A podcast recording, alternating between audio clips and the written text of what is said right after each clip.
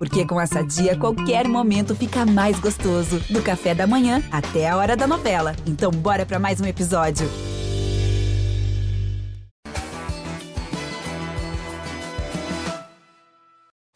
Papo de segunda valendo e marcando presença no Dia Internacional da Mulher Negra Latino-Americana e Caribenha, que é amanhã, na verdade, daqui a pouquinho. E a gente celebra com duas convidadas de trajetória inspiradoras: a jornalista e apresentadora Marlinda Rita Batista e a médica diretora executiva da Anistia Internacional no Brasil, Jurema Werneck. Uma salva de palmas, para as duas. E claro que eu tenho aqui meus bons companheirinhos, Chicote Condote. Eu tenho um apelido para você, olha que bonitinho.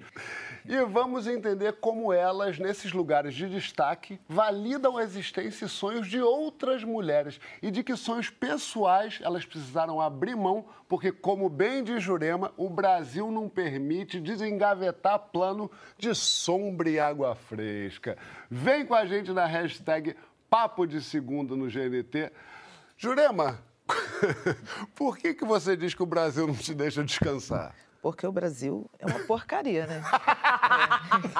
é. E esse gente... foi o Papo de Segunda, muito obrigado. Eu amei. Não, porque a gente...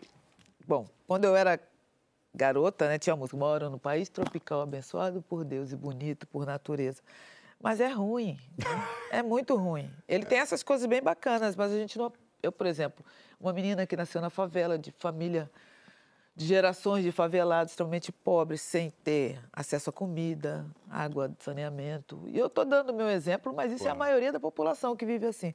Um país violento, um país que a polícia. Principalmente com, de... pessoa, com as pessoas isso. pretas. Um país onde a polícia, em vez de proteger, se é preto, é pobre, a polícia mata e fica por isso mesmo. Tanta coisa ruim acontece, por isso que não dá para descansar. Porque para a gente ficar aqui, botar os, os, dois pés no chão, a gente tem que lutar. É. Então não dá para descansar. É, e é uma luta do dia a dia e é uma luta correndo duas vezes para chegar na metade do caminho, né? É. Tem que correr, tem que correr, tem que olhar para frente e para trás ao mesmo tempo, para o lado, para o agora, para o antes, para o depois. Tem que estar tá sempre jogando com as circunstâncias para encontrar brecha. Né? Perfeito. É ruim, mas também é bom. Mas né? é bom. É. é ruim, mas é bom, e lá fora é bom, mas é ruim. É desse e assim jeito. a gente vai vivendo. Rita, Glória Maria veio aqui, a Emicida deu um depoimento lindo, que ele falou que ver ela na televisão era uma referência de possibilidade é, na infância dele. Como é que é você ser essa referência de possibilidade para tanta gente? Quem foram as suas referências?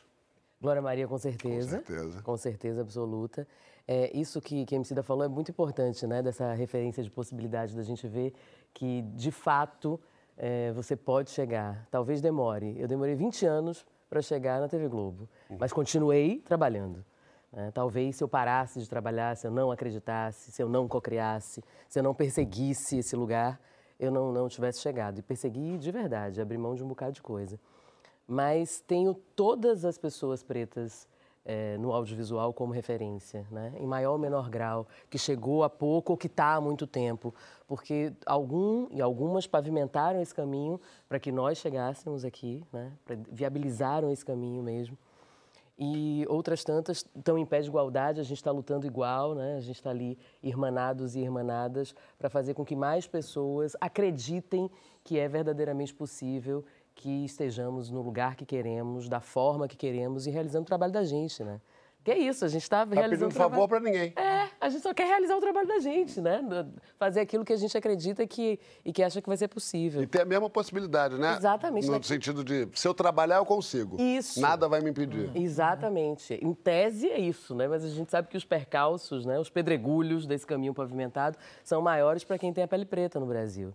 Que é isso que o Jurema disse, né? Que o Brasil às vezes deixa a gente doente, deixa a gente cansado, cansada, né? Faz com que a gente desista ou que a gente não persista no sonho da sombra e água fresca ou ache que não é pra gente, né? Que não é pra nós, que pra gente tem que instalar o chicote algumas vezes no lombo para poder ter uma, uma espécie de redenção e conquistar as coisas. Na época de Glória Maria, por exemplo, eu dizia assim, eu achava muito distante. Ainda assim. Ah, exatamente, porque é, é a história do preto único, da preta única, né? Só era ela. Aí eu falava, gente, só tem ela. Então já não vai ter mais, porque só tem ela, eles já deixa, deixaram ela, né, aquela história. E, e, quando ela morreu, eu me toquei disso, assim, né, que eu só existo porque ela existiu, né? Se eu sou Rita Batista, houve Glória Maria. Então, é o tempo inteiro isso, sabe, João? Vai e volta nessa, nessa, nesse equilíbrio de forças. E te dá nervoso pensar que você é essa pessoa de muita gente? Você viu que eu falei, falei, nem respondi essa É, pois é, por isso que eu tô pegando ela. dá, claro que dá, dá uma aflição, porque é, é, é um compromisso, né? Aflição não é a palavra, né? Eu usei uma palavra ruim, mas assim, dá uma. Um Sim, nervoso, dá, assim. mas é isso mesmo, é. tá tudo certo, não precisa é, eufemizar a coisa, não. É, é, porque agora a gente tem, dentro do, do nosso espaço, essa responsabilidade de trazer mais pessoas, sabe? De dizer assim, vambora, vem aqui, Jogar vamos lá. É aquela história, manda seu currículo, vá, me dá que eu vou distribuir. É jogar junto. E também usar é, serviços e, e, e né, trazer gente junto. Muito legal. Jurema, é, explica pra gente o que, que significa a comemoração desse 25 de julho, o Dia da Mulher Negra caribenha, latino-americano caribenha. Olha, no passado, em 1992, dia 25 de julho, foi o dia do encerramento do pr primeiro encontro latino-americano de mulheres negras.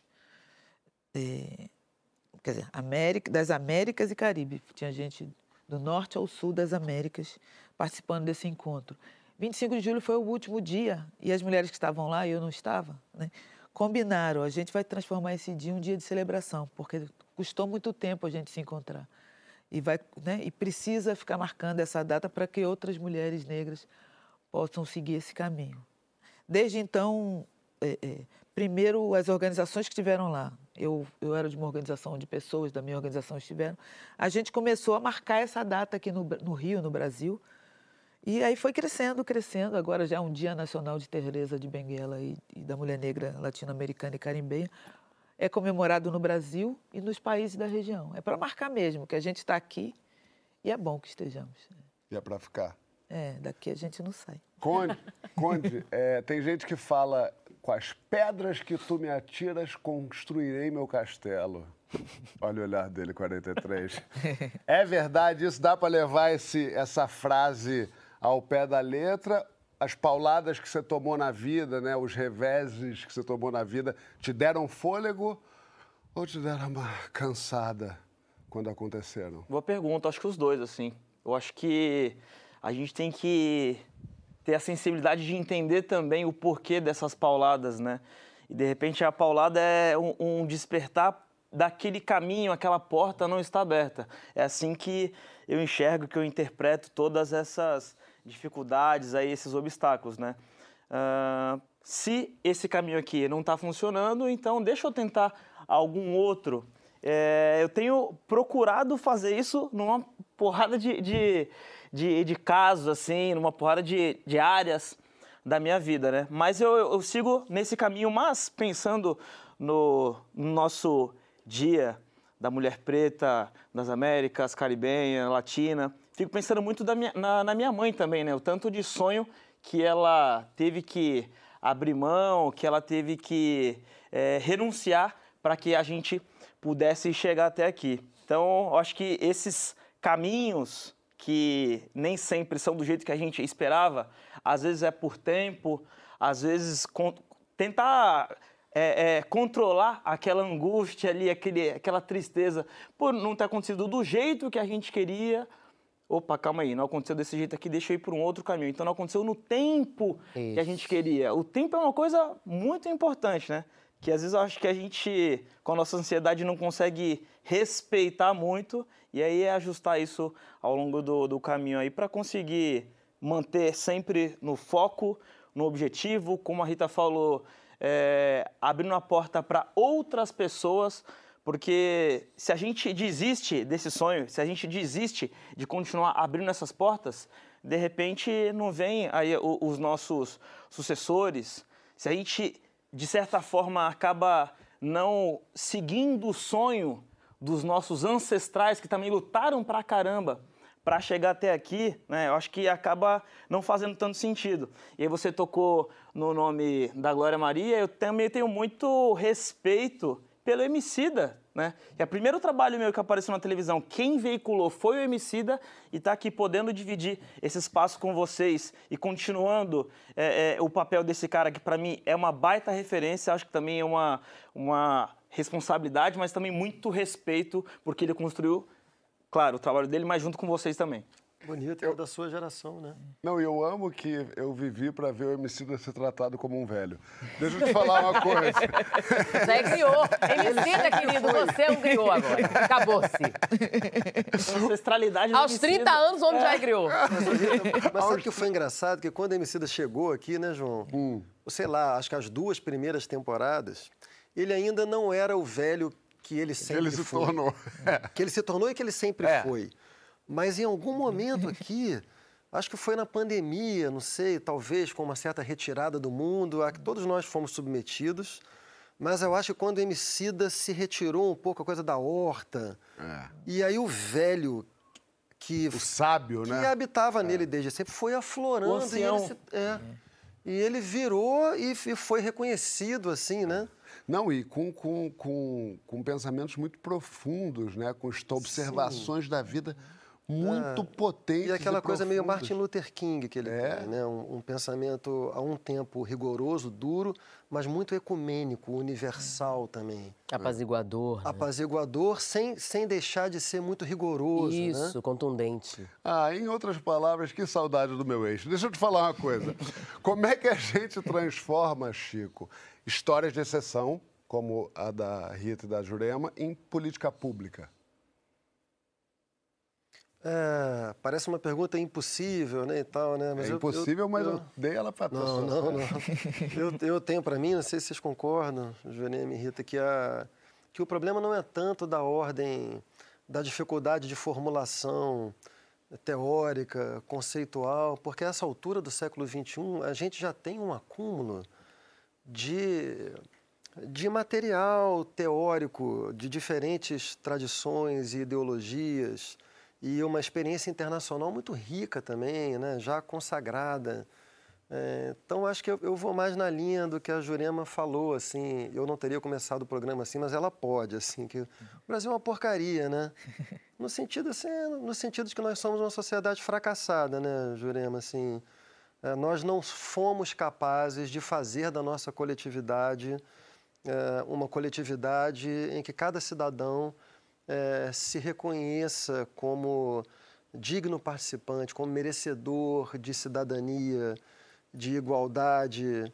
É, então, assim, eu acho que o problema maior do Brasil é um problema que passa por, em primeiro lugar, por, por grupos sociais detentores de poder, desde o século XVI, aos quais nunca interessou é, nenhum tipo de movimento de aprofundamento da nossa democracia. Né? Então, se você pega todos os grandes marcos institucionais da história do Brasil, você sempre vai ver algum grupo fazendo uma tentativa é, de, num primeiro momento, de emancipação, de republicanismo, um pouco mais tarde de democracia propriamente, né? E grupos detentores de poder tentando frear esse ímpeto com maior ou menor sucesso. Todos os nossos marcos são marcos assim de negociação difícil em que no limite assim você tem uma pressão popular, né? Mas você tem um grupo de, de poder freando aquilo e o Brasil vai andando nessa tensão. Às vezes a gente consegue andar mais, às vezes a gente consegue andar menos, mas na nossa história o que faltou foi o que outros países conheceram como grandes revoluções, sejam revoluções burguesas, sejam revoluções socialistas. E ao que atribuímos de revolução na história do Brasil, não foi revolução, hein, gente? Pois é, Não exato. foi. Sempre essa negociação, muitas vezes de cima para baixo, né? Então, em primeiro lugar, acho que o que falta ao Brasil é, é a capacidade de romper com grupos de, de poder que ficam sempre jogando a coisa para baixo. Em segundo- Apagando, né? É. Gente até falou do. é, é, freando ímpetos de, de. Porque a gente tem na nossa história movimentos de democratização, mas que tem sempre um alcance limitado. Por exemplo, a nossa passagem para, para o republicanismo né, é tanto uma passagem para a história republicana quanto uma tentativa de frear o movimento abolicionista. que poderia talvez ter sido a nossa grande revolução, mas que não foi. Não, não, não, foi, não, não, não foi capaz de integrar a população negra a uma verdadeira cidadania. Eu já estou me alongando. Tem um outro problema tá que eu acho que é muito grave também, que é uma classe política também, que nunca teve a altura do desafio brasileiro de promover uma sociedade muito igualitária. É uma, é uma, é uma classe política. Interesse, né? E isso, porque é uma classe política que, que é, hoje a gente vê, né? O que é esse orçamento secreto, não sei o quê. É um fisiologismo, assim, boa parte do Congresso Nacional está mais preocupada em criar as condições para a perpetuação do seu próprio poder do que criar condições de políticas públicas vinculantes, universais, que transformem Totalmente. a sociedade brasileira, né? Então é, é, uma, é uma porcaria mesmo. Assim. Acabamos feliz. Jurema! Foi a Jurema é isso, que começou. Gente, então é, é, é, isso, não tem jeito, a gente vai ficando por aqui. Mentira. Jurema, eu vou até ler aqui, porque é um currículo que é uma loucura. É o seguinte, médica, diretora executiva da Anistia Internacional, que eu já falei, membro do Fundo Global para Mulheres, autora símbolo da luta negra. Olha só, temos um grande currículo aí. Você sonhou com isso? É, você esperava isso ou você superou suas próprias expectativas? Conta um pouco como é que você chegou nesse belíssimo feito. Bom, duas fazendo, né, vivendo, né? É, não sonhei com nada disso, né? É. Quando eu era criança eu achava que ia ser outra coisa, né? Eu não sabia o quê, mas eu gostava de música, de arte, né? o que era impensável, né? Isso era uma coisa que não acontecia na vida de uma menina na favela. Fez, inclusive, pré-vestibular para fotografia? Fiz uma prova para fotografia, ah. porque eu fiz vestibular para medicina. Pra, fiz Achou vestibular que não ia passar? Fazia questão de não passar. eu queria fazer fotografia. E nunca tinha pego numa máquina fotográfica na vida. Né? Mas eu achava que eu tinha talento para fotografia. Então, eu fui, fiz prova no SENAC, porque a da universidade é aquilo, né? Criança de favela, a família dizia que você vai sair da pobreza pela educação, então era forçada pela família, por um montão de gente a continuar estudando, então fui, fui forçada a ir ao vestibular. E, mas eu não queria, né? Então eu fiz vestibular para medicina, mas eu queria fazer fotografia. Quando viu, passou. Pois é. Aí... Sua amiga foi lá te avisar. Foi, ela chegou lá em casa toda sorridente, eu não estava entendendo porque ela estava sorridente, porque eu não estava nem acompanhando o resultado do vestibular. Eu não passei, né? Tava, na minha cabeça eu não passei estou livre e vou seguir minha vida. Mas aí ela chegou toda feliz porque eu tinha passado. E eu passei, era para o primeiro semestre do ano, ou seja, não tinha nenhum espaço para eu fazer fotografia. que infelicidade. Aí fiz a medicina. Isso é Jurema não querendo. É. Imagina a Jurema. Ela não querendo, ela passou em medicina. Mas é, é, eu acho que isso ajuda, não querer mesmo. A gente, né? Aí, aí eu passei para medicina, fui fazer medicina e nunca fiz a fotografia, não é? Mas eu também não fiz, na, eu desenhava até aí, mas na medicina não dá mais tempo, né? Até eu fiz um período eu, da medicina, no estudo, estudante de medicina, foi, fiz um curso de desenho no SESC, né? Senac, nem me lembro o nome da. Mas eu fiz um curso de desenho, mas não prossegui, porque nessas coisas não cabiam. Uma coisa que que era uma, tem uma constante na minha vida, que é o ativismo. Desde os oito anos de idade. Eu fui criança na ditadura, mas por alguma razão que eu não, não tenho a menor ideia, na minha escola, uma professora da gente fez a gente montar um grêmio, concorrer, chapas, não sei o quê. Mas na sua casa não tinha nada de militância? Não, mi, não militância política não, mas uma crítica social muito forte, uma crítica racial muito forte. Olhos alertas. Isso, todo o tempo.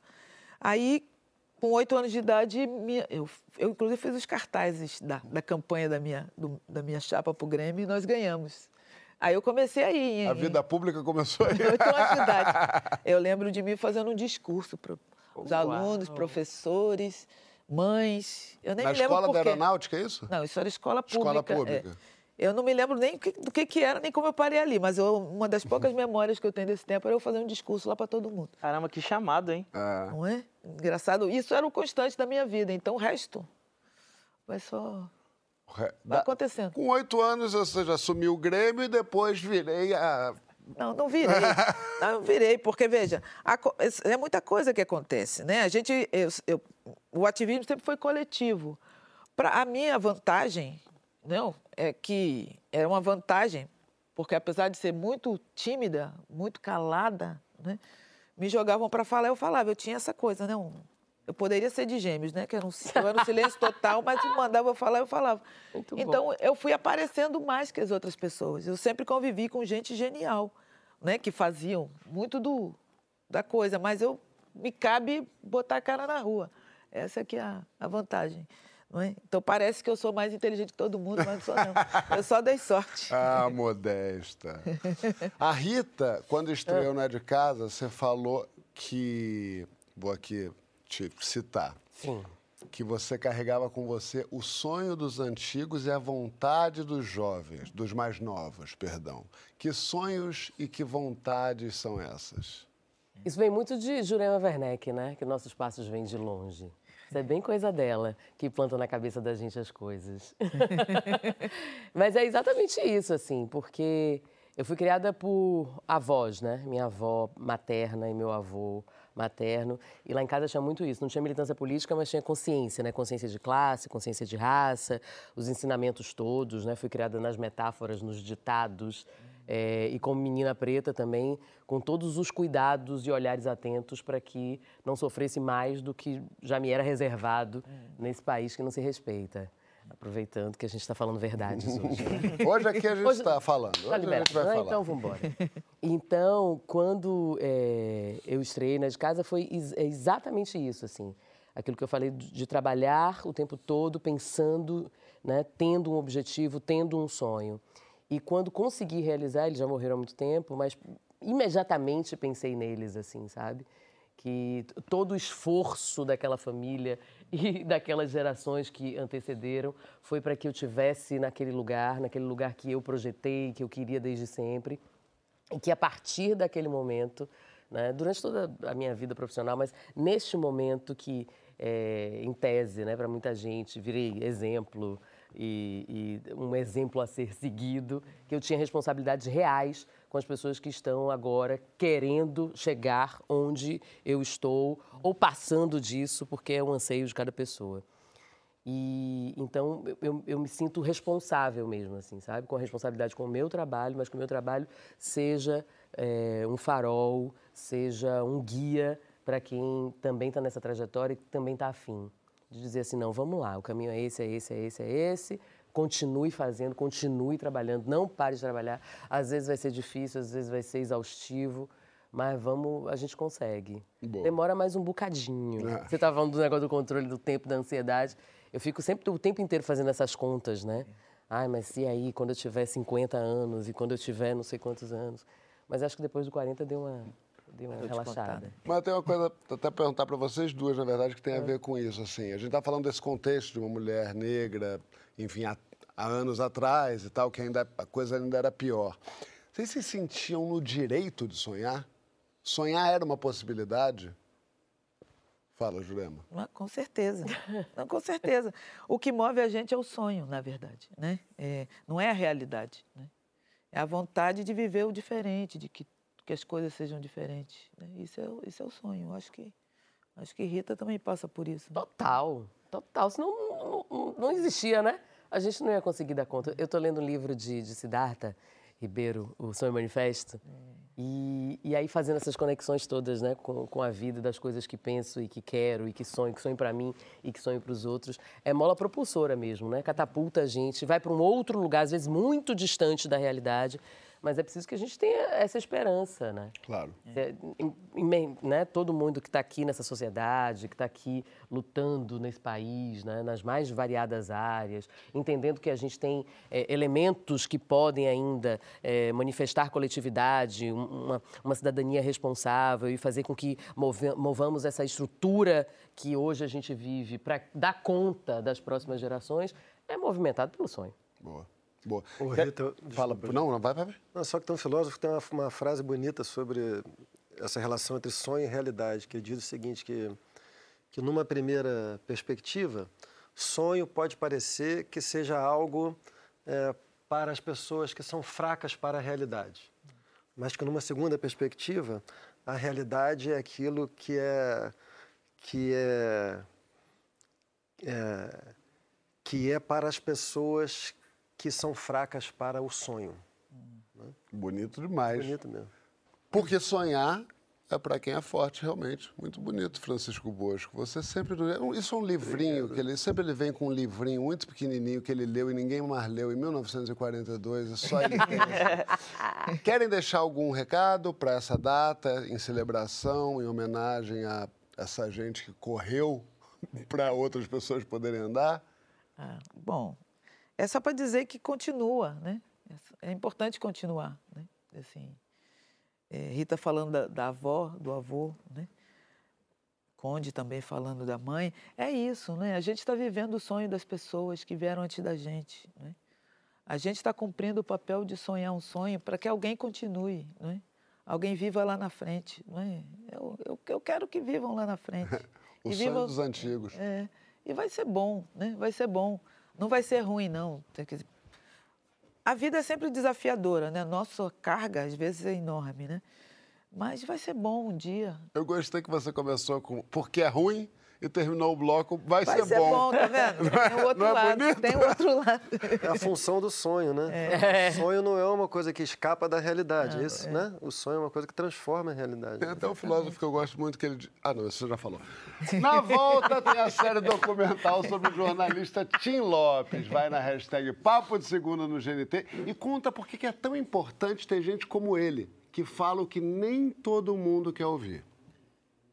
Saindo de casa, depois das meditações diárias, alongamentos, reflexões, depois de entoar os mantras. E agora partiu academia. É trabalhando corpo e mente, corpo e mente. Agora vai começar aqui a rotina de atividade física.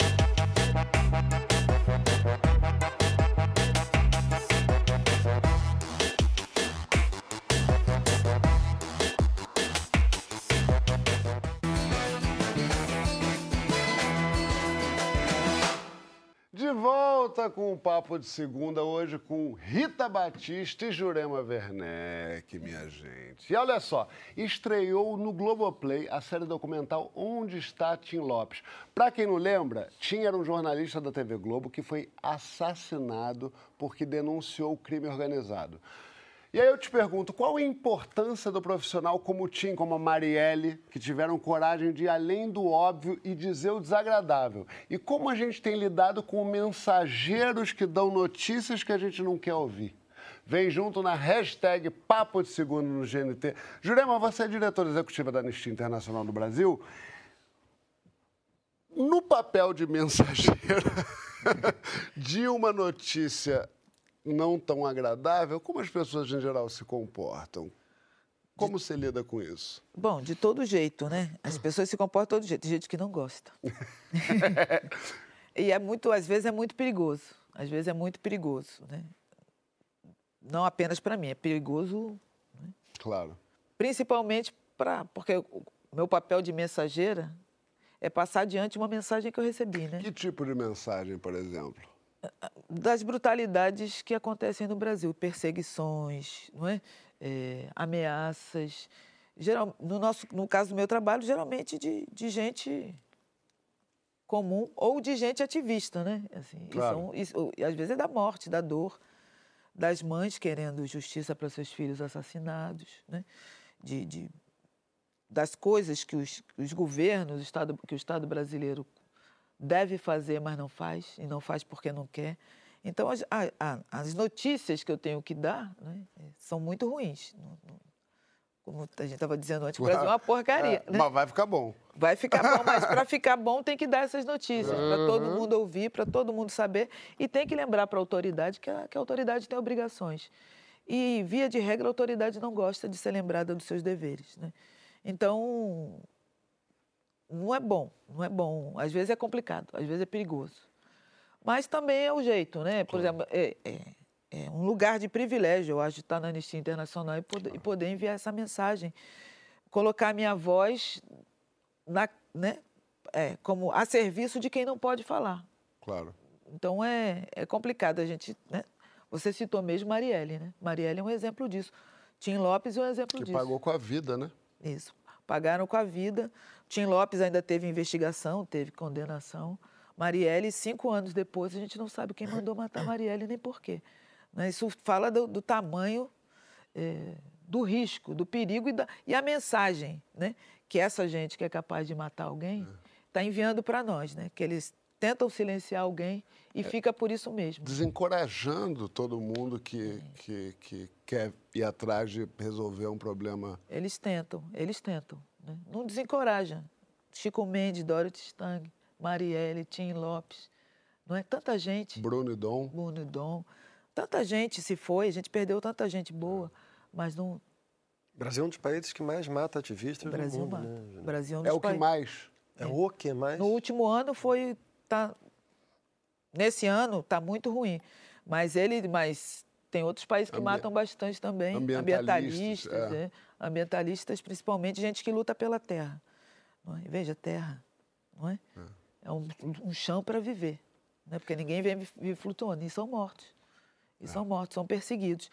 Então é isso, né? É, é, eu acho que é um privilégio da Anistia Internacional oferecer e ser essa plataforma de poder é, dar esses recados que as pessoas não podem dar, ou porque foram mortas, ou porque estão sob ameaça de morte, estão perseguidas. E mesmo assim a gente, veja, é, o meu papel basicamente está ao lado de muita gente, é? é? muita gente que vive movida pela indignação, movida pelo medo, mas também pela luta por justiça. É? Então, também é quem, né, você fala dessa coisa do mensageiro, né, a mensageira, a gente encontra na vida pares muito mais fortes do que nós. É? Essas pessoas que estão na linha de frente. A mãe que teve o filho assassinado e aponta o dedo na cara do assassino. É. Imagina. E que tem força depois disso de ir atrás, Com justiça. toda a dor, com todo o medo, com toda a perseguição e ameaça, ela vai atrás. Ela vai atrás. E ela só quer que a gente ande ao lado dela. Ela não precisa de mais nada. Ela vai atrás. Só precisa de apoio. Rita, qual a importância dessas pessoas, como se Jurema citou várias, que levantam da cadeira e vão ali tentar, de algum jeito, nas condições que forem, mudar essa realidade tão assombrosa né, que a gente está falando aqui. Toda, né? É, é toda a importância. É, enquanto o Jurema estava falando, é, quando a gente começa a trabalhar, nos dizem logo o que Milo Fernandes falou uma vez, que jornalismo é oposição, né? O resto é armazém de secos molhados.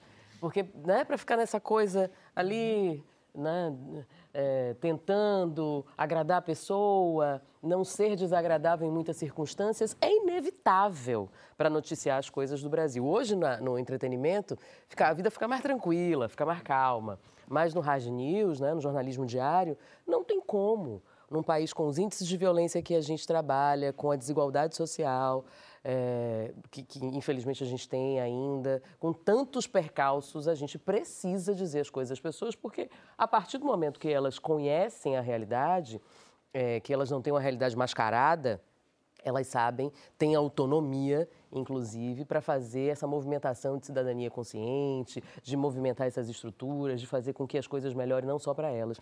No Brasil, a gente tem essa dificuldade né, de direito e privilégio.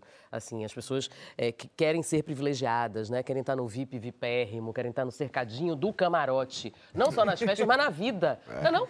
Então, assim, aí quando fala de direito, que é para todo mundo, né, não é só para ela, é, aí ficam um pouco irritadas. Ah. Então, é, a importância de quem milita de verdade e não só fica ali achando bonito, bota frases de efeito, vai para a rede social e, e né, dá um texto assim, incrível, exatamente. Mas quem faz alguma coisa, eu aprendi em casa que justiça social faz na mesa da sala de comer. Ah. Então, assim, é todo mundo ali reunido, as pessoas que trabalham, as pessoas que moram, as pessoas que sustentam e as pessoas que são sustentadas, uhum. as pessoas que estão provendo e as pessoas que são providas. É o tempo inteiro. É um exercício diário e em qualquer momento do bom dia que você dá à pessoa que você encontra na rua até no seu trabalho. A série Onde está Tim Lopes foi dirigida e escrita por Bruno Quintela, que é filho do Tim. Ele falou com a gente, olha só. Se soubessem que era o Tim Lopes, ali ele não teria morrido. Durante três dias eu vendi balas, chicletes e biscoitos. Parece um lugar seguro, mas é um dos pontos mais perigosos da cidade. Onde está Tim Lopes? Como filho, né, essa pergunta, ela nunca teve uma resposta. Então a gente pensou, né, Emílio Galo, meu sócio, produtor e amigo, a gente pensou assim, caramba, vamos fazer talvez um trabalho que a gente faça essa pergunta no, sentido literal e metafórico. Ele está vivo hoje nos estudantes de jornalismo, nos jornalistas jovens, né, nos seus contemporâneos também. Em 2002, havia uma situação de violência muito grave, muito semelhante ao que está acontecendo hoje no Rio de Janeiro. É, na época, eu fiquei muito, né, todos nós ficamos muito traumatizados, preocupados também, sofremos represálias, nós, família, e nós, jornalistas também. Naquele momento, a profissão jornalista, ela sobrepôs aos cargos. Editor, estagiário, que seja. Naquele momento, houve uma união. O Tim Lopes não foi assassinado com um tiro ou uma facada, e foi métodos cruéis, medievais, como se fosse um recado, como se diz hoje, vai ficar de exemplo. Na verdade, o exemplo que ficou foi um exemplo de coragem, determinação e, ao mesmo tempo, de uma imortalidade no sentido uh, metafórico da questão é onde está Tim Lopes? Ele está presente nos nossos corações, mas também na nossa verve, na nossa revolta. A morte do meu pai foi muito importante para o jornalista, saber qual é o seu limite. É de cada um, é de cada veículo, é de política editorial. O importante é o debate sobre segurança do jornalista na hora de você fazer uma reportagem. E ao mesmo tempo, qual é o seu compromisso moral, o seu compromisso social. Onde está o Tim Lopes? é a comunidade que mais precisa. E o Tim tinha esse olhar. Ele era um de nós. A matéria do Papai Noel, a matéria do vendedor de mate na praia. É o Pelé do jornalismo investigativo. Não adianta você matar o mensageiro, porque a mensagem continua. Incrível, né? Francisco, o que, que você lembra desse caso e o que, que você acha? Qual você acha que é a importância da gente reviver um personagem tão importante como o Tim Lopes no dia de hoje? Cara, eu lembro bem. Lembro, lembro bem? Lembro bem, lembro bem, especialmente do que o... Eu fiquei até impressionado com o Bruno, Bruno. filho dele. É, a capacidade que o Bruno teve de de tocar na parte do, do, o modo como o Tim Lopes foi assassinado, o Bruno chamou de medieval com toda a razão, né? E eu lembro que isso na época me, me marcou muito, assim. Foi uma loucura. É até e, hoje, né? Até hoje a gente tá vendo, a gente fica emocionado. É, uhum. Quando eu penso nisso, realmente, assim, eu nem sei se eu devo falar para as pessoas para pesquisarem ou não, porque é um, é um nível de violência, assim, tão extremado, mas que eu me lembro que já na época, assim, eu já não conseguia deixar de ver naquela espécie de excesso de violência, porque não só mataram, né? Assim, trucidaram de ah. todas as formas. E eu, eu, eu, desde aquele momento, eu via naquilo uma espécie de, eh, de, de tradução ou de correspondência daquilo que as pessoas que o assassinaram sofriam, né? Porque ninguém mata com um excesso de violência sem que esse excesso de violência corresponda a alguma coisa que você sofreu, né? Então, a, a morte do Tim Lopes, o assassinato do Tim Lopes, não deixa de ser também um retrato da sociedade brasileira, um retrato de uma dimensão muito importante da sociedade brasileira, que é a que ele investigava, né? Então, o Tim era um repórter investigativo dos mais importantes do Brasil, tinha ganhado um prêmio ESSO já, inclusive sobre uma reportagem que envolvia traficantes, e um dos traficantes que foi objeto dessa reportagem premiada dele o reconheceu lá na, na Vila Cruzeiro, quando ele foi. Porque a história foi essa, né? É. Ele recebeu denúncias, provavelmente de moradores, se não me engano, da Vila Cruzeiro. É, moradores que já haviam feito essas denúncias para o poder público, nunca tinha feito nada. Foi lá o Tim Lopes, não, com uma, uma coragem impressionante, né? Ele, ele entrou na Vila Cruzeiro. A Vila Cruzeiro mas é talvez até sentindo uma certa proteção que não existia por ser jornalista ou porque o Estado não, talvez não o protegesse. Nenhuma, nenhuma, proteção nenhuma, proteção nenhuma. E ele foi com uma microcâmera na, na cintura. E a Vila Cruzeiro fica ali na, na, na, Penha, perto do Complexo do Alemão, né? E ele foi reconhecido, assim, no, os traficantes desconfiaram dele num bar ele, tem um, ele tinha um tipo físico, assim, que parecia meio um tipo de policial, né? Assim, era forte, um cavanhaque, assim. Levantou algumas suspeitas, os caras revistaram ele acharam a, a câmera, né? E aí ligaram para o chefe do tráfico local, que na época era o Elias Maluco, né? Isso. Quem e... ele já tinha entrevistado antes. Que ele já tinha entrevistado antes. Ah, pois é. Aí levam ele para Grota, que é um lugar no alto complexo do Alemão que era esse lugar onde se praticavam torturas inenarráveis, né? Então é um, é um, episódio assim de uma, de uma brutalidade impressionante que faz parte dessa série, né, Jurema, assim de, de como o Brasil trata uhum. é, porque tem uma coisa que é, que é toda, toda morte é igual, todo assassinato, toda violência é igualmente terrível e inaceitável, mas tem uma dimensão simbólica nessas, nesses assassinatos que é a de a tentativa de calar as pessoas Exatamente. cujos trabalhos podem ser transformadores né, no sentido social mais amplo, como foi o caso da Marielle, como o Bruno Dom, etc. Então, por isso que essas, esses assassinatos nos pegam mais, né? né? Não são assassinatos apenas de um indivíduo, mas é o assassinato de uma possibilidade de transformação, né? Então eu lembro que me, me marcou muito, realmente. E é muito bonito o nome da série, Onde está Tim Lopes, porque tem um lado simbólico muito profundo, assim. Onde é que está o Tim Lopes hoje? Quem é? Quem matou? Tem toda essa, essa carga. Esse depoimento do Bruno também é muito bonito, né? É, imagina Como que ele trata e separa, né? Porque, inclusive, é, no, no primeiro episódio ele fala como o Elias Maluco foi um, um, divisor de águas ali na vida dele, né? O Bruno fala que viveu 20 anos com o pai, depois 20 anos agora, né, é, depois sem o pai. E tem a ver com o que a Jurema também falava no bloco anterior, né, que é, é de novo essa tensão do Brasil, né, que o Brasil é ao mesmo tempo uma cadeia de transmissão de trauma e uma cadeia de transmissão de sonho. Hum, hum. Né? Então, essas pessoas, elas fazem parte da cadeia de transmissão de sonhos de transformação, que é o tempo todo está o tempo todo em choque com a cadeia de transmissão de traumas da violência do Brasil, né? É. Será que um dia a gente vai conseguir interromper a cadeia é. de transmissão de trauma, né? Que a gente espera. Porque a gente está aqui conversando sobre essa coisa, né, que é a irmã, acho que é a irmã do Tim Lopes, né, que fala sobre matar o mensageiro, né, é. citando. A mensagem dele continua, né? É, não apenas a mensagem de que a violência está descontrolada, não é? é? o tráfico de drogas continua produzindo. Você é, até se ampliou, né? No mesmo lugar. E no mesmo lugar, 20 anos depois. É. Mas também que, que a violência produz esse estrago, né? E é, narrar toda vez é, que o Tim Lopes passou por isso é lembrar que isso acontece. Quer dizer, a mensagem, o, o mensageiro não, não, desaparece, não é?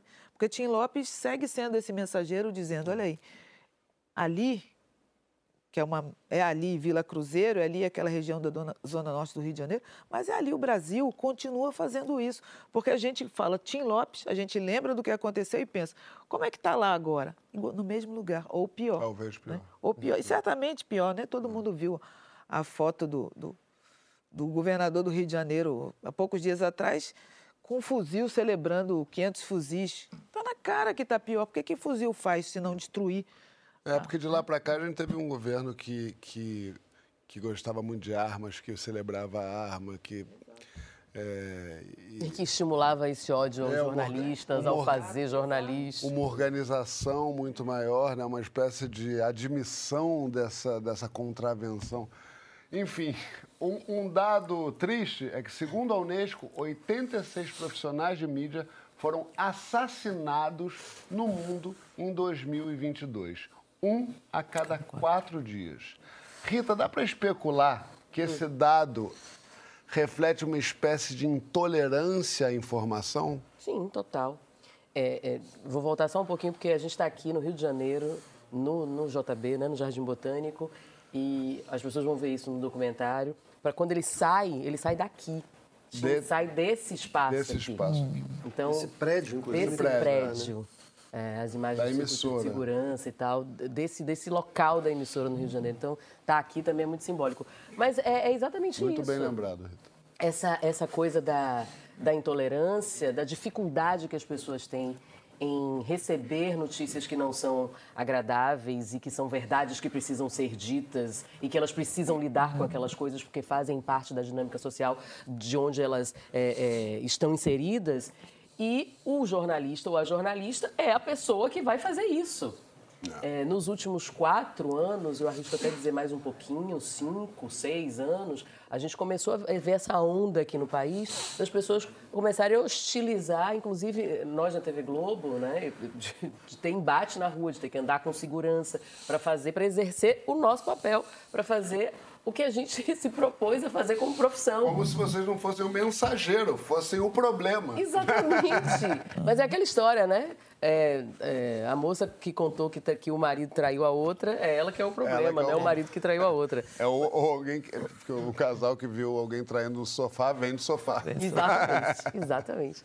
Então, é, eu, era muito louco isso, assim, gente, como é que a gente chega nesse ponto das coisas no Brasil que é muito triste, né? Que as pessoas estão exercendo a sua função e correndo risco de vida, né? o, o, o braço do Estado não nos protege, o braço armado do Estado não nos protege. O braço armado do Estado nos condena. Né? O Tribunal de Rua no país existe, é real, é verdadeiro, infelizmente, e os jornalistas têm essa linha de frente é, essa coisa da proteção, né? Estamos protegidos pelo texto, estamos protegidos pelo crachá. Não, não estamos protegidos por nada, porque somos essas pessoas ditas desagradáveis, né?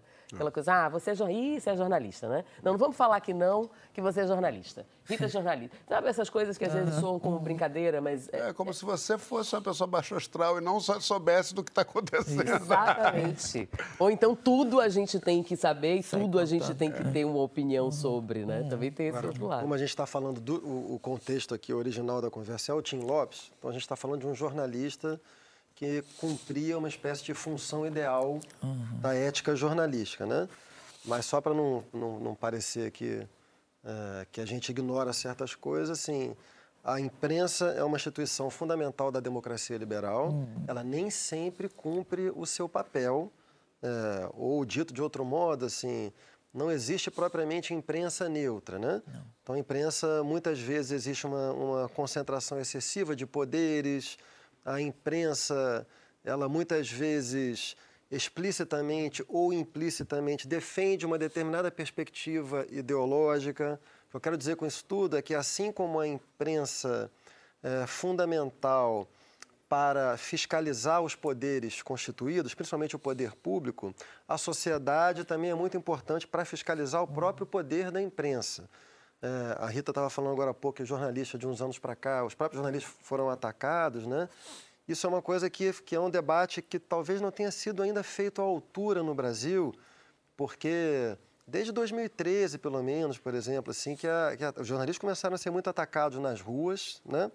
E eu, pelo menos, eu tenho a visão de que o fato de que a imprensa no Brasil, em diversos momentos da história do Brasil, se comportou de uma maneira é, a não corresponder aos melhores ideais democráticos da imprensa, não nos deveria levar, enquanto sociedade, a uma tentativa de abolição da importância da imprensa Sim. como instituição. É uma descrença. É, exato, é importante fiscalizar a imprensa, criticar a imprensa, uhum. mas não partir para uma espécie de radical democracia direta que pode supostamente prescindir uhum. da imprensa da imprensa que tem que você que você que, que você tem que passar por quatro anos de é, que tem pensa, mecanismos esse pensamento, eu me informo do grupo. Hã? Tem, esse pensamento eu me informo no grupo. É, tem um blog do amigo meu que é maravilhoso. Exatamente. Que não é, que não é rabo preso. É. Ele fala o que ele quer. Exatamente. Conrad, você tá Cara, tá bom? Fala. É... Eu só que te... isso não é uma questão só Brasil, né? Sim. sim. Acho isso é importante dizer, porque, por, por, exemplo, nesse evento aí que, que eu tive agora, eu acabei tendo contato com uma peça, um case, é, que era muito curioso e me lembrou muito Tim Lopes, assim. Você teve em Cannes? Isso, isso. Tive em Cannes e aí eu tive que julgar algumas peças de música. E aí tinha uma em especial que me lembrou muito esse episódio do Tim Lopes, que eram cantores do México que, de certa forma, citavam ali narcotraficantes uhum. e acabavam conseguindo transformar a vida deles, acabava ficando rico ganhando dinheiro. É. No entretenimento, citando esse tipo de uhum. comportamento, esse tipo de cultura, versus os jornalistas que tratavam do mesmo tema que eram assassinados. Então, quando essa peça veio pra gente, que a gente deu play e tal, pessoas de outros países não entenderam a dimensão e o trabalho disso. E aí eu pude é, é, chamar a atenção ali de todo o grupo e citar, comentar que é uma, uma situação que a gente viveu aqui, né? Como eu já falei, me, me lembrou muito o Tim Lopes, mas em outros países também de terceiro mundo, subdesenvolvidos, também sofrem desse mesmo problema, assim, né?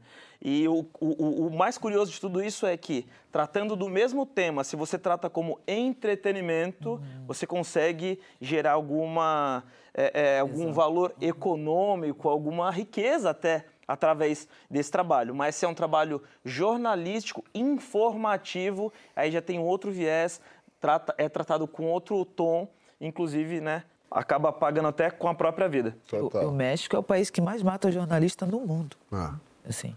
O Brasil não está muito bom nisso, não, mas. O Brasil está é péssimo. Muito ruim. É, muito ruim. Lá do Tim Lopes até hoje, piorou. Piorou. A gente, na Anistia Internacional, aqui no Brasil, a gente está, nesse momento, desenvolvendo um projeto que é compartilhar com jornalistas e comunicadores brasileiros, numa, uma, através de uma plataforma de informação não apenas de direitos humanos, mas de segurança, proteção, etc.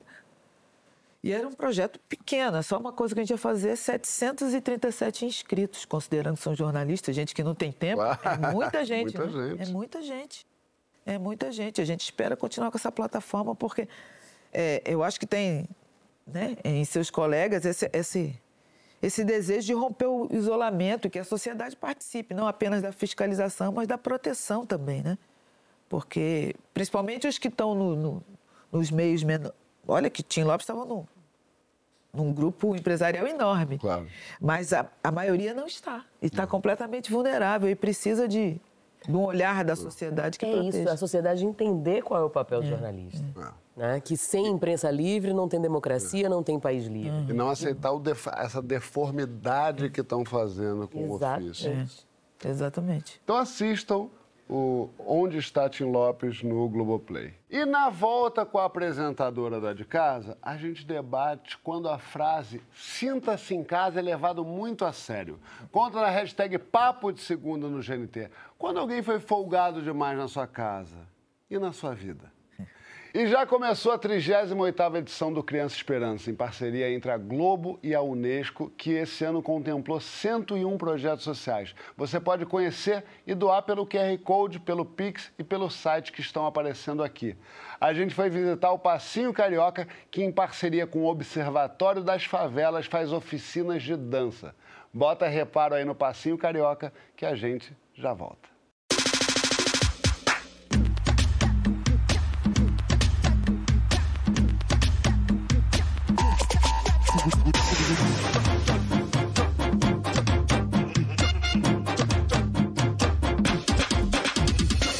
Passinho Carioca é um projeto que acontece aqui na Arena Carioca de Cro e junta a juventude da cidade do Rio de Janeiro, que é envolvida com o movimento do Passinho, para poder estar tá fazendo parte dessa companhia. Para mim, ser professor de Passinho aqui no, no projeto do Passinho Carioca é incrível.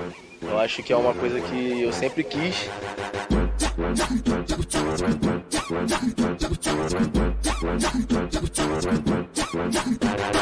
Eu acho muito incrível é, passar certas coisas para os alunos e ver a evolução deles. Tem alunos aqui que tá com a gente desde o ano passado e ver que eles não abandonaram a gente é sinal que a gente está fazendo um trabalho legal, que eles estão gostando do nosso trabalho e de alguma forma a gente tira essa mente deles de estar tá em outro lugar fazendo algo errado, botando na cabeça deles que eles podem ter outras escolhas, ter outra perspectiva de vida. Eu acho isso incrível. A dança liberta, a dança cura, a dança transforma. E essas são respostas que não vêm somente da teoria, e sim de processos que a gente escuta essa juventude falar das coisas que a gente faz.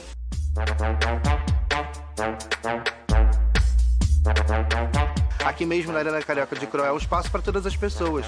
Quando a gente chama a galera para a oficina de passinho, por exemplo, nem todo mundo vem para dançar. Tem uns que vêm para criar conteúdo, tem uns que vêm para fazer amizade, para se conectar, para se conhecer. Então é um espaço para diversas pessoas poderem frequentar. Então assim, se tá em casa sem fazer nada, vem conhecer a gente.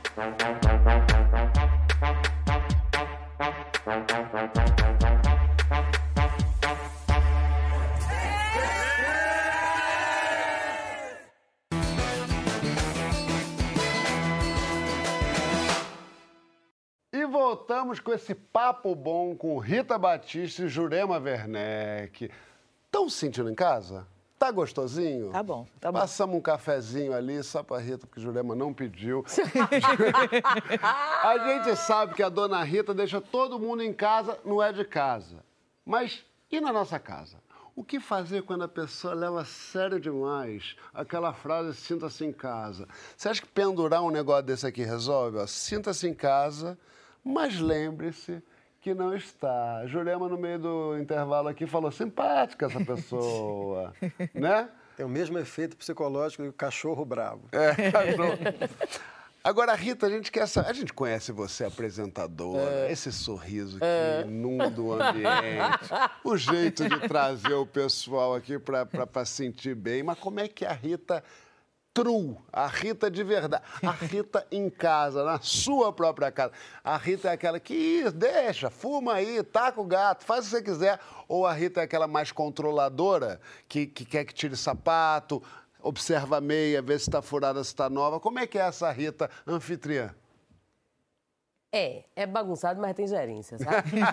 Eu gostei que veio um sotaque agora porque ela ficou nervosa. É, porque esse negócio de, do sinta-se em casa, do fique à vontade, do etc., tem gente que leva a sério. Inclusive, neste programa, Ei. vocês já falaram disso de alguma forma, quando de uma história da geladeira, de festas, de pessoas que deixam, é, que já chegam pela primeira vez na casa de um de vocês e já abre geladeira, de fe da festa, e quando vê a Será que pessoa que, foi? foi Isso é coisa do convidada... João, é, isso é coisa do João. Mas Pois fui é. eu comendo na casa da pessoa ou foi a pessoa comendo na minha? Não, você disse lembro. que na sua casa você deixa. Eu deixo. Mas que aí, às vezes, quando festas na casa dos outros, que você era convidado do convidado, você ficava muito à vontade também. Ficava muito à vontade, é. não, não fui educado. E aí. Porchat, Porchat, dizendo- Porchat estava aqui e falava exatamente sobre isso. Ah. E eu falei assim, gente, eu, eu concordo com ele, né? Com o Fábio Porchat. Porque essa coisa, a pessoa chegar na sua casa de primeira vez, às vezes convidado do convidado, e já ir abrindo geladeira, já ir fazendo Não, coisas. não pode. a não ser que, né, você diga, ó, fique à vontade de verdade,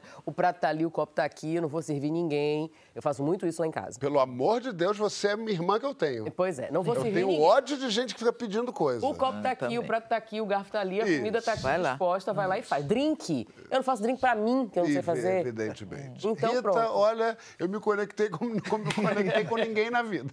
Mas tem o pessoal abusado, né?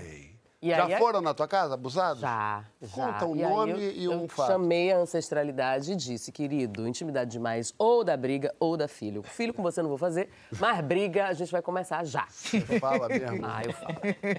Eu falo. Gente, porque é preciso localizar a pessoa, né? É, É, claro. preciso dizer certas coisas para as pessoas e as pessoas não estão muito acostumadas com isso, porque Claro. a partir do- é, é meio um portal, né? É, passou da porta da entrada da casa, então é um portal e todo mundo tem que ficar muito tranquilo e muito receptivo e muito caloroso. E tem essa história, eu, eu sou baiana, sou soteropolitana, então que a Bahia é a terra da hospitalidade. Isso. Que os soteropolitanos e soteropolitanas, né, têm esse sorriso e que isso já é um convite. Sim, é um convite, você ia tem falar, uma porra. Tem convite, mas, mas tem limite também. É isso. Não é de casa, eu sou inquilina, né? Eu sou inquilina do Brasil, assim. Eu, Thiago, Maria e Thalita somos inquilinos. Então, a gente, né, vocês fiquem à vontade, porque a casa nem é da gente, é de vocês, é do país inteiro. Como é que é Jurema recebendo? Olha. Eu sou muito ruim, é porque eu sou muito fechada. Eu sou, Sou muito, muito ruim, fechada. eu sou muito fechada. então- Recebe? Muito pouco. Aí, ó. Muito Mas pouco. recebe. Recebo, mas geral, é, recebo e se entra na minha casa, eu vou dizer, fique à vontade. Hum. Eu não quero que fique à vontade antes de eu dizer. Mas depois, depois eu quero. Né? Aí, porque eu não vou conseguir administrar, dar atenção. Uma pessoa tímida não consegue administrar pessoas, né? Então eu quero que fique, vai lá. Vá, vá fazer seu negócio. É, é, mas depois que eu disse. Porque também, Não, senão- venha, não venha ser ficar em vontade porque a sensação de invasão é grande, assim, aquela pessoa que entra sem educação, né? Que passa por tudo, assim. A Hum. Mas você sensação... fica fazendo sala? Um João, pouquinho. desculpe. É porque Não, eu tô É porque gostando. eu fiquei imaginando assim, Jurema, né? É, porque ela falou, recebo pouco, porque sou tímida e tal, mas recebe. É. Mas você fica fazendo sala. Porque eu também tenho uma Eu hora não que eu já sou- subo e vou dormir. Eu sou dessas, é, é, eu, fico, eu, eu quero que fique à vontade, porque eu não vou conseguir ficar administrando muito tempo. né? Tem uma hora que eu tenho que ir pro meu canto, ficar no meu canto lá. Não, tem hora que eu tenho que dormir mesmo. Eu também vou dormir de repente. Bebi Eu dormi, deixo o assim. pessoal. Pessoas na sua casa? Ah, vou muito. Se te- tem que ter um amigo muito íntimo, né? Me é, um amigo que saiba onde desliga a luz, não sei o quê, sabe fechar tudo. Aí eu já, meus amigos muito íntimos já sabem. Eu, é uma andada que eu dou pra direita que eles já falam, ih, nem, eles nem tentam me parar mais, eles só fazem, ah, tá. E aí eles ficam ali. É. Esses amigos, é, isso é Rafael, isso é um monte de gente boa. Conde, o que, que não pode fazer no teu chateau? Vamos chamar de chateau? Palácio? Vamos falar de, de, de? Conde House. Aquele lugar que tem House. parede pra Boa, boa, escalar, boa, boa. bulldog francês pra caramba, e, e tome proteína, e é, é, negócio de Inclusive, fazer depois que exercício. comecei com essa de proteína, a, a frequência da- da- das visitas ali começaram a diminuir. Tem um amigo meu que diz isso. Quando eu parei de beber, eu parei de ter amigo. É, né? Cara, o que não pode Hum. é convidado levar outro convidado. Boa, Cara, isso tá é inadmissível, velho. Porque é o seguinte, na minha casa eu exijo que todo mundo fique muito à vontade. É pra tomar uma, é pra se divertir, Pra ficar é pra pelado. contar piada, não é pra falar nada de assunto sério. Hum. Negócio de trabalho também, cara. Não que eu nunca tenha falado de trabalho em casa, mas eu evito pra caramba. Mas tem uma coisa que me aborrece. Quero mostrar uma música do meu sobrinho. Ah, Nossa, cara, aí. Eu fiz não, não, semana passada com você aqui. Ah. Cara, ir pra minha casa pra ficar mostrando música dos outros, pô, dá uma oportunidade aqui pro meu sobrinho, não sei o quê. Não, não, calma aí, cara. Eu só quero me divertir com você, dar risada. Então, não convide uma pessoa que vai ficar me mostrando música dos outros, que naquele momento não estou ali para isso. Que Cara, saco. você vai amar minhas, mi- minhas casas, não, minha festa. Porque é o seguinte, eu, como eu tenho muito amigo da música, cantor e tal, acontece muito isso. E eu aprendi a inventar um ecossistema ali que, é, que, que espelhe isso. Porque já rolou assim, tinha um, um garoto chato que, que andava meio ali pela volta, assim. Eu lembro que ele fazia uma coisa que me irritava muito, que ele começava, botava uma música dele No som. e ficava fazendo air baixo. Fazendo, "Ó, Isso aqui agora. Air baixo. Mas meio que para quem passasse, assim. É, e, e tem uma regra importante que Dona Paula, minha madrinha, fala que eu gosto muito, é o seguinte: trouxe a mala, leva a mala. Não vem você essa é chegar boa. com a mala do teu lado para tua casa e daqui a pouco vai embora e deixa a mala. Não, Tem gente que faz é. isso. Leva o chato e deixa o chato. Pode isso na, na Bosco House, aquele lugar na Gávea, com muito lazer, é, muita sedução, drinks maravilhosos, piano bar e tudo mais E os de... livros, Coisa uma né? boa e livros, muito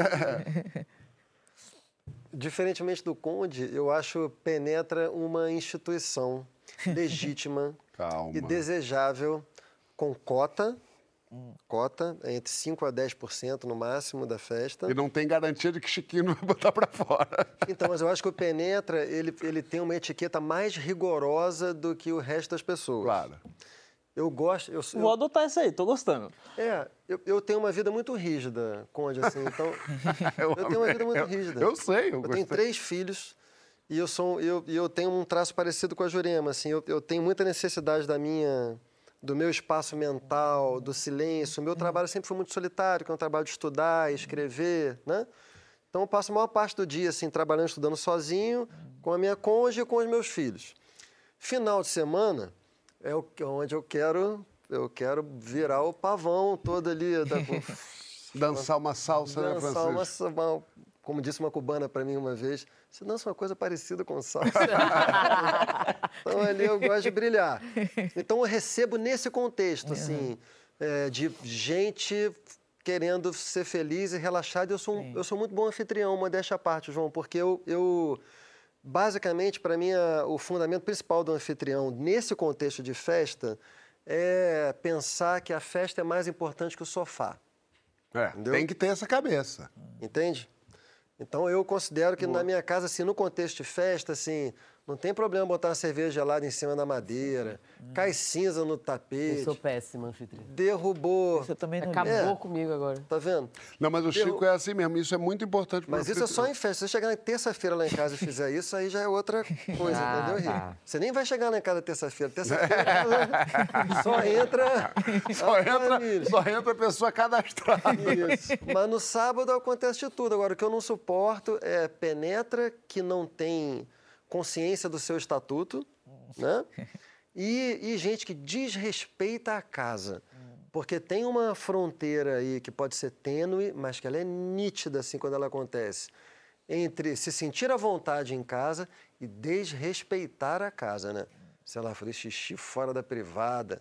É, mas tem gente que Acontece, acha né? que quando o mold virou festa, pode bater cinza no chão. Aquilo ali virou uma boate Então, não, imediatamente. Caiu uma cinza no chão sem querer. Óbvio. Ali, o cara tá doidão, tá não sei o que, beleza, não tem problema. É, mas Agora, sabe quando que- você vê exatamente É, isso, é. entendeu? Quando você vê que o cara tá... Ai, meu Gente, teve uma festa, o aniversário de Thiago Oliveira. É, Ih, botou nome. Pois é. Gostei. é, Thiago tem um sofá na casa dele gigantesco, branco, de linho, não sei o quê, Ah. assinado. Tal. E o povo só bebendo vinho, bebendo vinho, bebendo vinho tinto. E eu agoniada com aquilo. E aí, tinha mesinha e tal, mas o povo não botava na mesinha, né? Ficava, botava aqui na- no, no- no- no joelho e ficava e tal, não sei E o quê. tudo muito engraçado, É. fala, Na hora fala. que eu falei, eu não conhecia as pessoas direito, alguns eu conhecia. Eu disse, gente, esse sofá é branco, gente. Pra lavar esse sofá deve Não ser, vai dar. sabe, um rim. Então, vambora. Ah, bota aqui na mesinha. Tiago de Preto ficou branco, né? Porque o Tiago é essa pessoa, é um anfitrião maravilhoso, delicado. A mulher dele aliviadíssima, porque eu tinha falado. Eu acho que Ela não poderia... Exatamente. você tinha Aí- que vender serviço. Gente, não é? Não, depois, no pior, porque eu eu fui embora e ele disse que essas mesmas pessoas mancharam o bendito sofá. Mancharam? Mas sabe a premissa de que eu parto, Rita? O meu sofá é velho.